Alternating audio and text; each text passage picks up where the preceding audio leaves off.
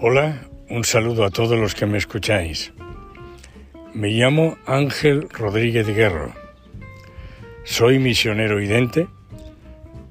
Pertenezco a la congregación de las misioneras y misioneros identes, una institución que tiene dos ramas, una masculina y otra femenina. Soy sacerdote católico.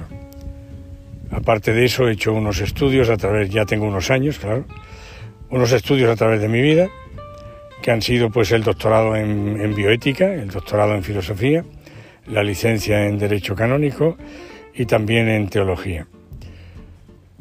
Y me propongo tratar con ustedes una serie de temas que tienen relación entre fe, ciencia y cultura.